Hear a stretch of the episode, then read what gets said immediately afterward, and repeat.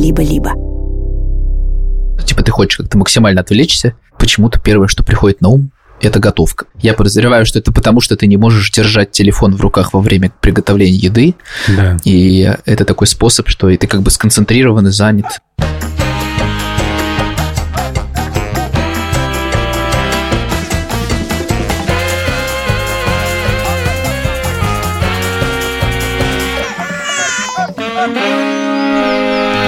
Привет, меня зовут Александр Борзянко, и это подкаст «Сперва роди». Подкаст, в котором мы рассказываем о родительстве, но при этом не даем никаких советов, а только делимся своими тревогами, переживаниями, разными историями. Детей, которых я постоянно обсуждаю в этом подкасте, зовут Петя, ему 16, Тише 14, и Мане исполнилось 12 лет. Ба! Поздравляю. Вообще, Маня, поздравляем тебя. С днем рождения, Маня! Меня зовут Юра Сапрыкин, у меня есть сын Лёва, ему 5,5 лет. Подписывайтесь на наш телеграм-канал, в котором есть как минимум сбор историй для бонусных выпусков, которые тоже надо слушать. И как максимум пост «Ой, я не туда написал». Да, всем привет, меня зовут Владимир Цибульский, у меня есть дочь Соня, ей 5 лет. Недавно написал в чате, что ей 6 лет, почему-то, ну, короче, нет. Обгоняешь события. Fake news. Этот выпуск мы делаем при поддержке сервиса онлайн-образования Яндекс Практикум. У Яндекс Практикума есть бесплатный курс по анализу данных, и я немного расскажу о том, как анализ данных используется в наблюдениях за птицами в середине эпизода. Я знаю, вы любите птиц. Мизансцена простая. В Израиле война, там сейчас Юра с семьей, и в первую очередь мы хотим послушать, Юр, как твои дела? Могу рассказать, как я проснулся. Мы записываемся после следующий день после начала войны. Мы проспали. Мы, по сути, проснулись, когда уже был почти конец сирены. С нами сейчас живет Верин брат. Вот он забежал в комнату к нам в 6 утра и сказал, вставайте, сирена. И Вера очень быстро собралась, взяла Леву, быстро надел кроксы и стала спускаться. А я просто встал, как будто а, я пьяный. Сирена звучит, и я просто хожу по комнате такой, просто не понимаю, что происходит, такой смотрю в одну сторону, в другую. И, короче, пока сирена звучала, я просто искал свои штаны. Но, э, тем не менее, я как бы последние э, пару месяцев очень много читал про то, что такая штука может произойти. Я открыл карту, типа уведомления с ракетами. Обычно, ну там, знаешь, есть просто красные точки, куда ракеты летят.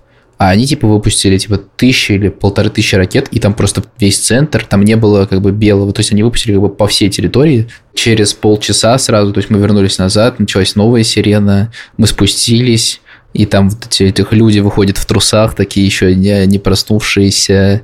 Но когда говорят «сидим в бомбоубежище», это значит «сидим в бомбоубежище» типа 5 минут на самом деле. Не то, что ты сидишь там целый день. А это потому, что так э, работает ПВО, да, что они... Это, это так, такие правила. Ты типа звучит сирена, ты спускаешься вниз, Мгм. очень, ну, довольно спокойном режиме, спускаешься, потом слышишь, как над головой что-то взрывается с разной силой. Второй раз, когда мы спустились, был очень сильный звук, и потом выяснилось, что где-то в трех минутах от нас упала ракета на дом, и это было ощутимо. Ну, такая волна была, прям даже в подвале сидя, типа, мы услышали, что это, типа, не такой звук, как в воздухе взорвалось. Ну, ты сидишь, и вокруг куча людей, с детьми там спускаются. Рядом сидела женщина. Здравствуйте, как вас зовут? На английском. А, говорю, Юра. Вот, она такая, очень приятно, представляется. И такая пауза виснет. Она такая, кстати, я актриса. Я такой, «М-м». И она такая, еще пауза виснет. Кстати, очень известная актриса. Ну, типа, я не, я не понимаю, что надо ответить. Типа, я очень известная актриса. Такой, вау, круто. А Вот. ты такой, а я подкаст веду. она такая, а вот напротив сидит мой муж. Он очень известный гитарист. А я такой, а это моя жена. Она очень классная певица. Такое ощущение, что вы попали в, знаешь, это воображаемый мир Ульпана. Да, это да, мой да. муж. Да, да, да. Он а это твоя жена. известный. Это твоя жена. Вы на завтрак ели яйцо. Есть кусок колбасы, пол банана и банка икры, и бутылка пива. Что ты делаешь? Это же пиво Вадика. Ну и что? А кто он? Президент Америки, что ли? А ты потом нагуглил? Мы погуглили потом, она выяснила, что она играла в сериале «Штисель». Да? Который- Кого? Да. Я его знаю наизусть. Что, господи, это самое неожиданное, что я мог себе представить В диалог. смысле? Ты не смотрел «Штисель»? Я не смотрел, что... На Нетфликсе. Актрису зовут Микки Кэм. Ей 68 лет. Но мне сказать, что в «Штиселе» играла типа половина населения Израиля. Она играет королева красоты Иерусалима. Почему она просто не сказала, что она королева красоты Иерусалима? Вот сегодня мы спускались, мы снова их встретили. Почему-то очень мало людей спускается из нашего подъезда. Возможно, все куда-то уехали, не знаю, там, на север и так далее. Ну, мы что-то снова разболтались, потом они нас завели к себе в квартиру, подарили Леве ящик с э, деревянной железной дорогой из Икеи, сказали, забирайте, типа, у нас там еще есть игрушки. Все это одновременно очень стрессово. Но в первый день это было очень часто. Мы вечером пригласили друзей, которые близко живут к нам. Подумали, что нам будет проще всем. Было трое детей, Лева и еще двое ребят. И мы спускались э, все вместе. Мы там принесли коврик для йоги.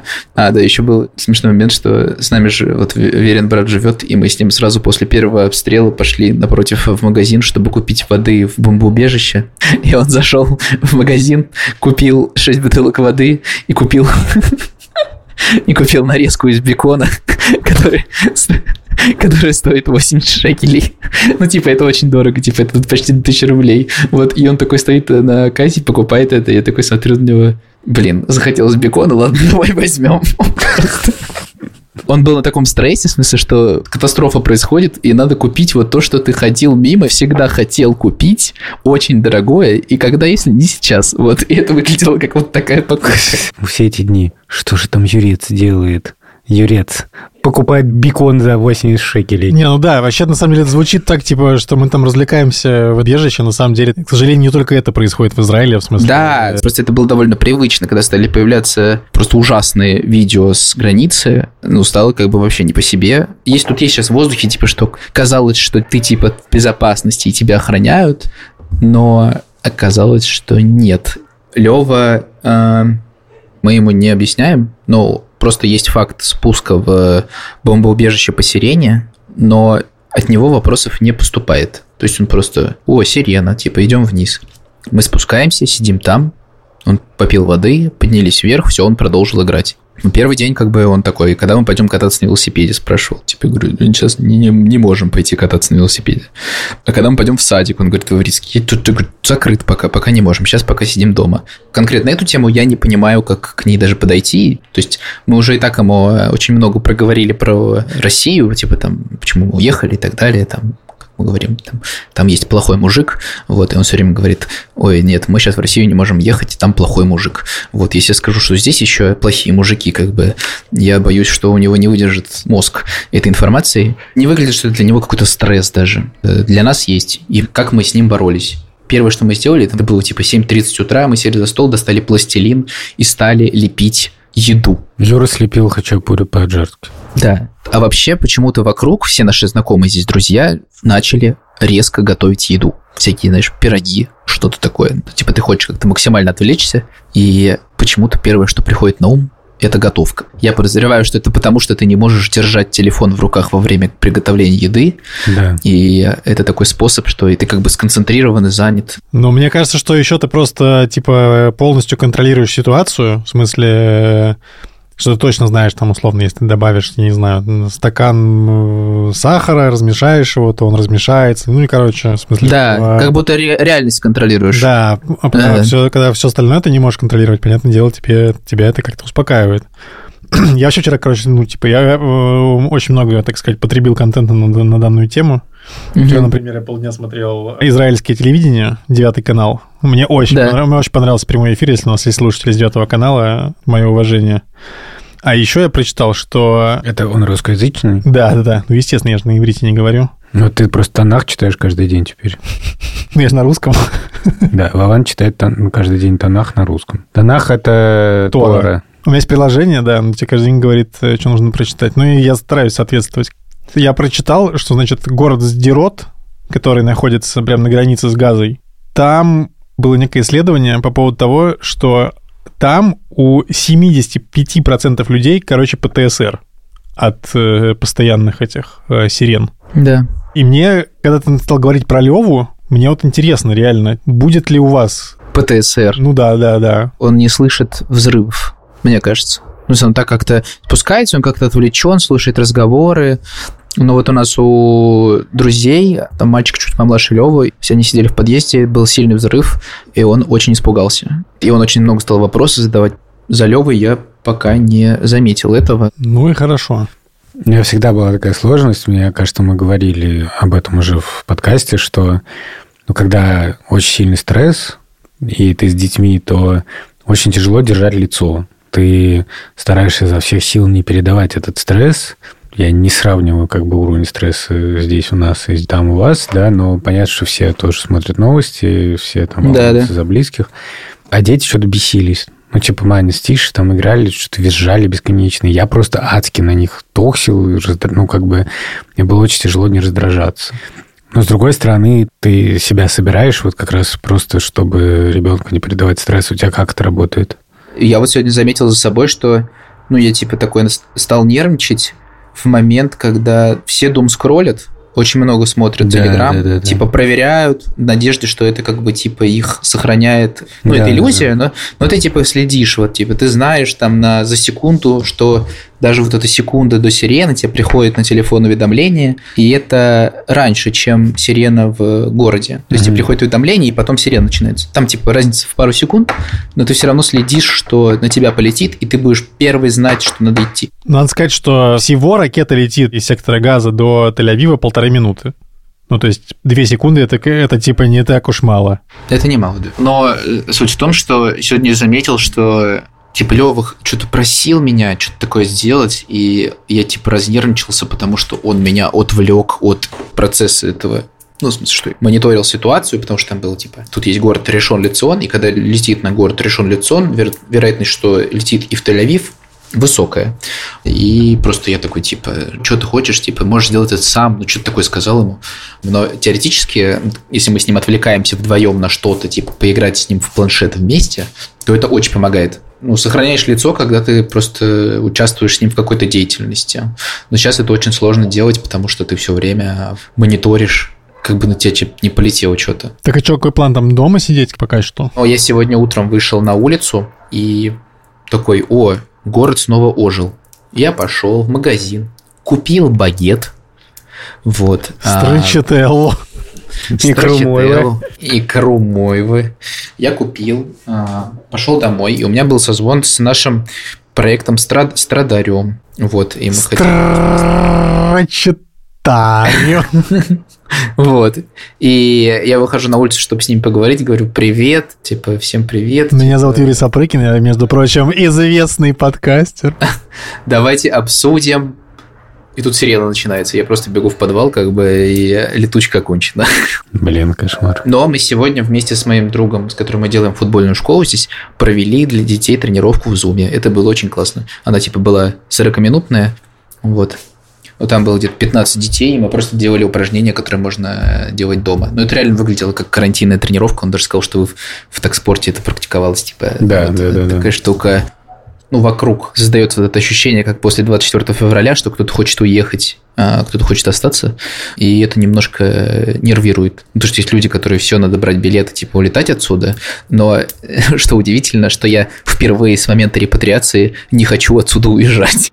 Из Москвы, как тогда мы уезжали, типа, казалось, что... Ну, не казалось, это было правда, что мы как бы, типа, ты бежишь от агрессора, вот. А здесь, здесь какой-то типа ощущение просто, что ты жертва, и ты видишь, что вокруг типа куча людей просто э, на следующий же день переодеваются в форму, едут на самокатах просто вот в ту сторону, блин, берут автомат, вот, и едут как бы защищать э, границу, просто куча центров гуманитарной помощи, и в такой обстановке не приходит в голову там обсуждать какой-то отъезд отсюда, хотя я понимаю всю ситуацию с тем, что ну, здесь как бы небезопасно сейчас объективно, но почему-то у меня как-то это что-то внутри какое-то, знаешь, такое, типа, что нет, мы не можем, типа, сейчас даже думать об этом, типа, не, надо оставаться. Но на самом деле, Юрий, я хотел сказать, что это очень восхищает. Мои глубокие респекты тебе и вам всем, и, конечно же, вашей соседке Из сериала из сериала «Штисель». Штисель,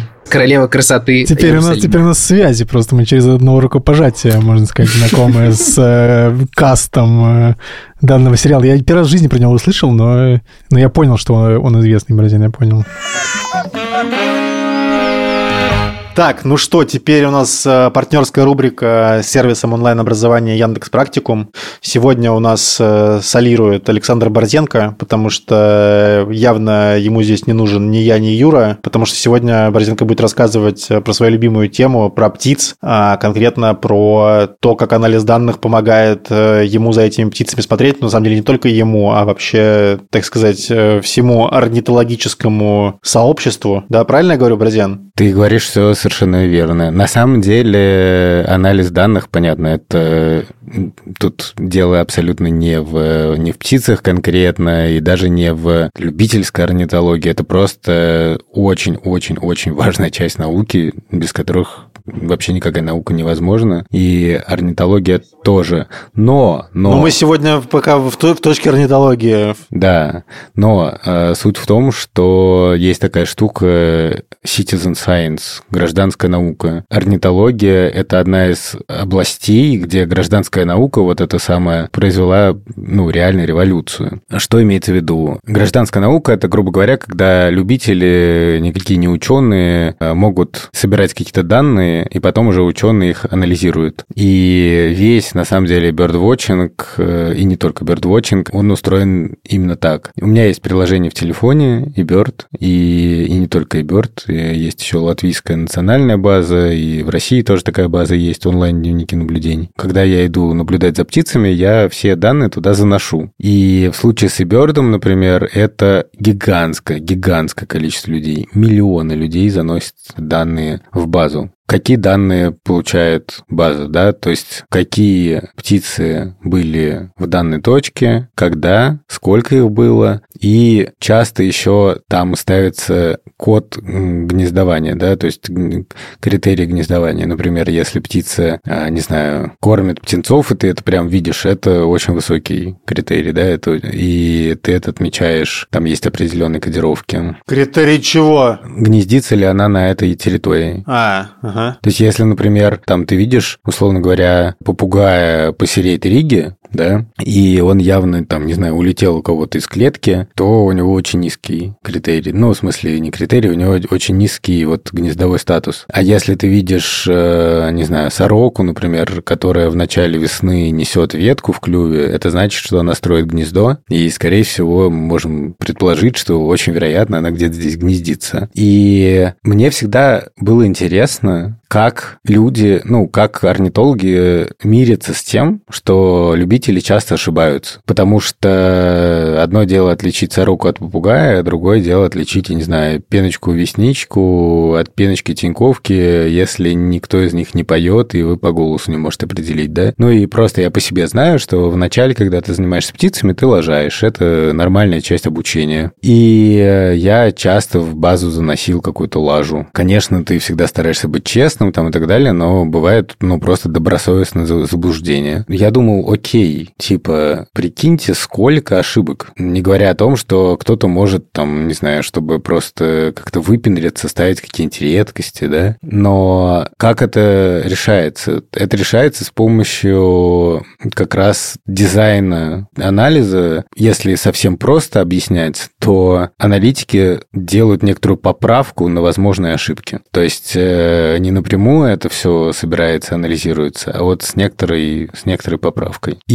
кроме того, мне кажется, что, ну, все аномалии, например, в том же и Берде, да, есть вот региональные ревьюеры, то есть люди, которые следят за всеми редкостями. Если я, опять же, отмечу в Риге попугая, то есть конкретный человек, то сама система скажет, чувак, это редкость, пожалуйста, напиши какой-нибудь комментарий, приложи фотографию или запись голоса, чтобы мы могли, ну, проверить это все. И там и... приложи запись голоса, и Барзин такой, типа... А, да поверьте, привет, честное привет, слово, не, попугая да, видел. Да, да. Привет, привет, вы что, это не, не ради. Это, это подкаст. Так. Просто. Короче, тебя вычислят на, на, на раз-два, короче, да, просто? Да, и ревьюеру сообщения о редкостях приходят, И пока он это не одобрит, или она, да, э, то это сообщение не попадет в базу, эта регистрация. Однажды, например, я люблю рассказывать историю, что я когда только начинал заниматься птицами, мне казалось, что вот по голосам я насчитал примерно 40 пищух. То ли 40 поползней, то ли 40 пищух. И мне долго сначала система спрашивала, уверена в этом количестве. Это как-то странное количество, что-то их очень много на одной точке. Я сказал, да, да, уверен. Ну, мне так как-то я считал, что да. Я вообще считал, что это формальности, все это неважно и, и так далее. И, а потом со мной связался ревьюер и сказал, что это выглядит максимально странно, это выглядит как самая настоящая аномалия. Ну, типа, уверены ли вы, что так оно и было, может быть, вы ошиблись, там, то все, то все, и потом... Ну, так как это ревьюер, на самом деле, по совместительству мой хороший друг, то мы с ним нормально все обсудили. Ну, он как бы во многом там учил меня наблюдением. И так а что выяснилось, да. что это были... Ну, вы... что это были... ну, выяснилось, что я, видимо, облажался, да. И угу. это, это не попало в базу. Ну, и на самом деле там есть очень крутые всякие штуки. Ну, сейчас огромное количество работ орнитологических защищается, ну, за счет вот этих данных, которые копятся в открытом доступе. Вот мы с Юрой любим приложение SIG, и Тише тоже. И это приложение тоже привязано к каким-то базам данных, да, и когда вы там отмечаете и сабмитите это, выкладываете, то это тоже куда-то попадает, помогает как-то ученым. Но есть еще просто визуально красивые штуки, очень наглядные, что, например, ученые умеют, э, ну и просто чуваки из Берда, да, они могут взять, представить каждую регистрацию какого-то определенного вида как точку и в динамике показать, как птицы какого-то вида меняют свое положение по ходу миграции, да. То есть мы берем там, условно говоря, там в Америке отмечаем какого-нибудь э, скворца европейского, там они бывают, и смотрим, типа, как они перемещаются в течение года. И учитывая, что в Америке просто колоссальное количество наблюдений, это прямо такая гифка, очень плотная, очень подробная, вплоть до там часа. Вплоть, до скворца. Вплоть до скворца. Ну, короче, это очень точная, очень точная штука. И вообще, надо сказать, что э, среди орнитологов есть огромное количество людей, вот, э, для которых анализ данных – это просто ну, абсолютно необходимая дополнительная дисциплина, и в том числе, ну, надо учить программирование для этого, и статистику, и все на свете. Если вы хотите убедиться, что анализ данных это то, что нужно именно вам, переходите по ссылке в описании и записывайтесь на курс. Начало обучения очень гибкое, нет никаких дедлайнов и домашних заданий, поэтому можно будет с легкостью совместить это с работой и с детьми. Учитесь в своем темпе и проходите уроки тогда, когда это будет удобно вам. Я, кстати, вчера готовил. Что ты готовил? Суп из парея и картошки.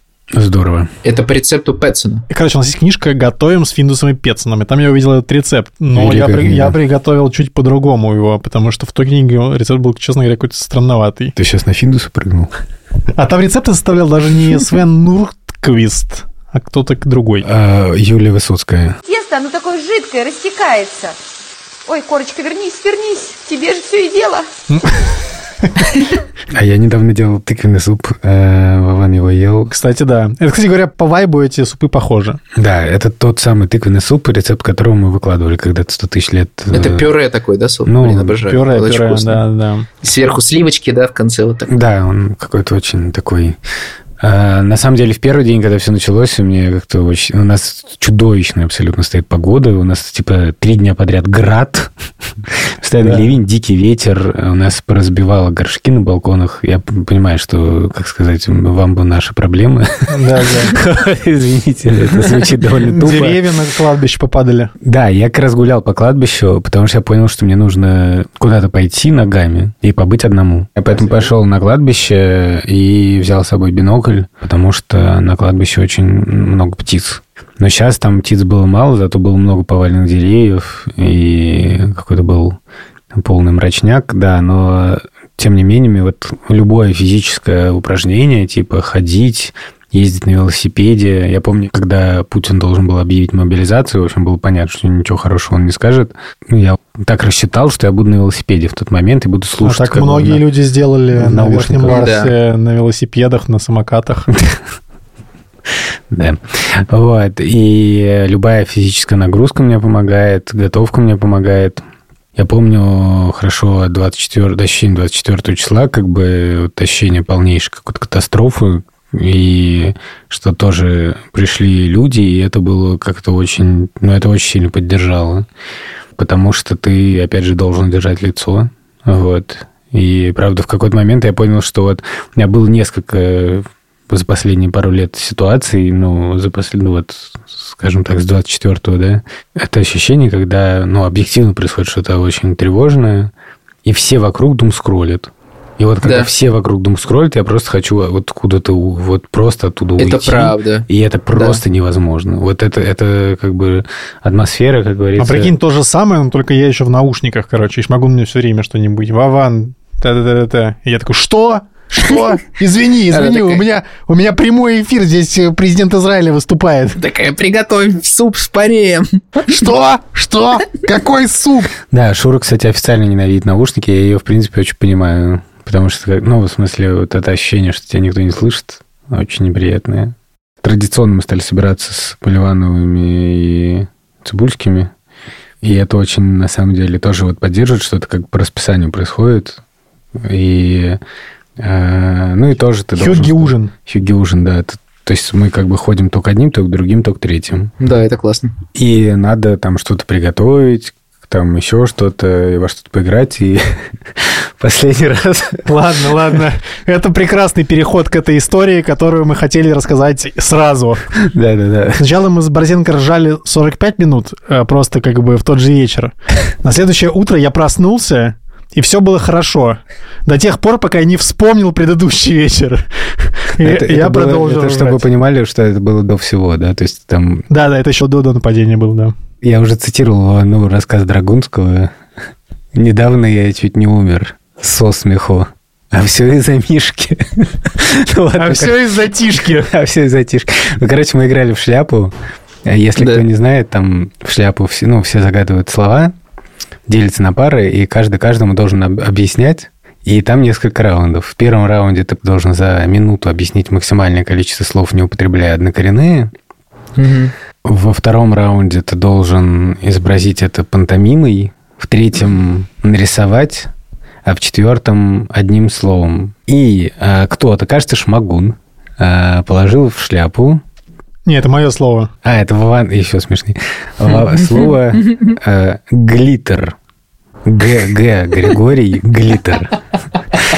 Вот. Ну, глиттер, И- это для под глазами ты Да, да, про- блестящие, блестящие штучки. Да, надо вам честно признаться, я раньше так часто не употреблял это слово, как в тот вечер. А, ну, там, типа, в первом раунде его как-то объяснили, там, такие блестки, там, то все это. Вот, значит, наступает раунд с пантомимой.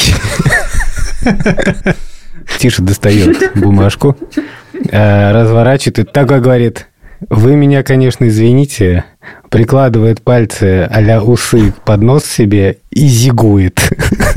И все такие, мы такие, что? там нет такого слова. Что это? Типа все, там были какие-то там просто уже безумные какие-то э, гипотезы, что это вообще может быть. А я все время думаю, что самое лучшее это была Римская империя. Но Римской империи там не было, на самом деле. В общем, мы понимаем, что это слово глиттер, который тише Неправильно прочитал. И мы просто, типа, с Вованом ла- ложимся на пол и начинаем абсолютно безумно хохотать. И потому что это, конечно, сцена, и Тише еще так картина, значит, выходит. И я, конечно, извиняюсь. Вот. Там еще, И- там еще был неплохой момент. И, и Шура такая, да это все потому, что он амбидекстер. Амбидекстеры всегда путают буквы. А дело в том, что... Что?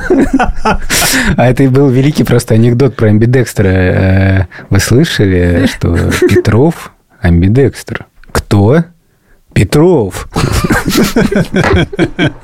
Да, и самое смешное, что к нашему выпуску про проигрыши Шура, которая очень азартная, он начинает нам с Вованом говорить, слушайте, вы не даете вообще, ну время идет, А вы как бы Да. своим ржанием полностью сорвали раунд. Ну, ну, все парализованы реально, потому что мы просто, мы как бы в коллапсе. Мы, пока, мы агонизируем с Иваном, но как бы просто мы, просто мы не можем, как бы, мы реально, я уже думал, что сейчас приступ случится, потому что...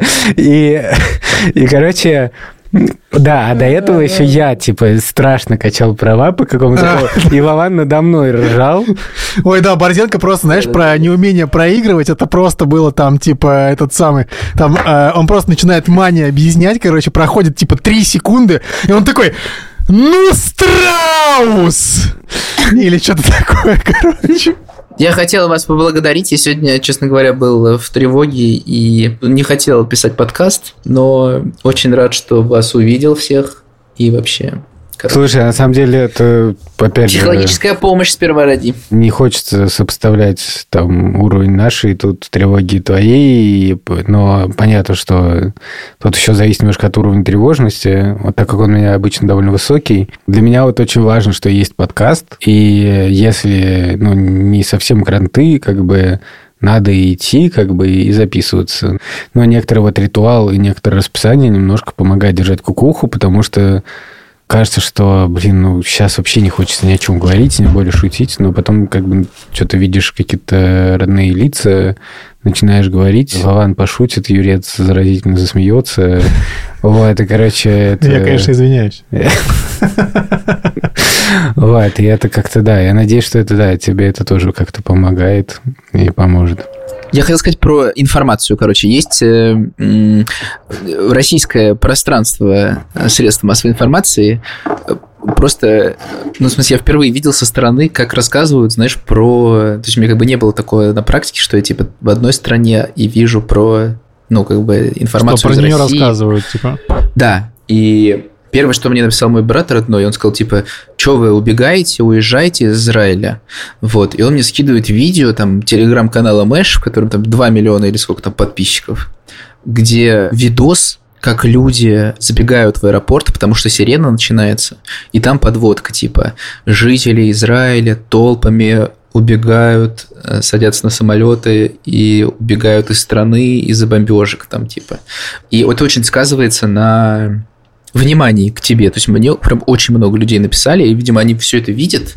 Вот. В смысле, ситуация правда страшная, но я вчера просто охренел от количества fake news, которые видел. То есть я видел просто кучу телеграм-каналов, видос, как камера показывает здание, там салюты, такой огонь на крыше, и написано типа в духе это вот Россия еще не начинала, вы хотите, чтобы мы вот так вот по Украине, там типа вот в таком духе, знаешь, такой повесткой, что вот как Израиль хреначит огнем. Это видео повсюду, реально. Вот куда не зайду, и везде этот видос. И потом просто спустя там, к вечеру, когда его посмотрели абсолютно уже все, вот, э, в израильском канале просто человек обнаруживает, что это видос 2020 года, он снят в Хорватии, и это на самом деле празднование какой-то футбольной команды из второй лиги под названием Гайдук, и хорватские болельщики просто зажгли фаеры. на Блин, ну получается, что мы хотим, чтобы Россия так тогда получается.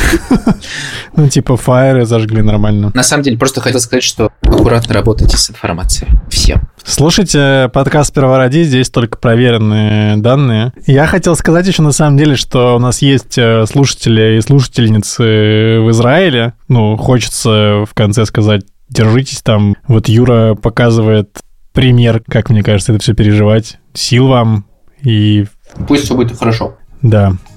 Спасибо большое студии «Либо-либо», редактору Андрею Борзенко, продюсеркам Лесе Бутенко, Лике Кремер и Ильдару Фатахову. Ильдар, прости, я только в последнюю минуту поел орешки. а вот Ладно, это Ильдар, ел. про- прости. Ильдар, ты еще не работал с Антоном Орехом, как бы. Блин, Антон, если, если у Антона Ореха аллергия на орехи, интересно. Настолько профессионалы, что сразу блупер сделали. Да, да. Даже монтировать ничего не надо. Да, просто отбивочку поставить. Привет, меня зовут Юра Сапрыкин. Да, У моя, моя- меня- моя- моя любимая птица сапля. Твой любимый соведущий Саплыкин.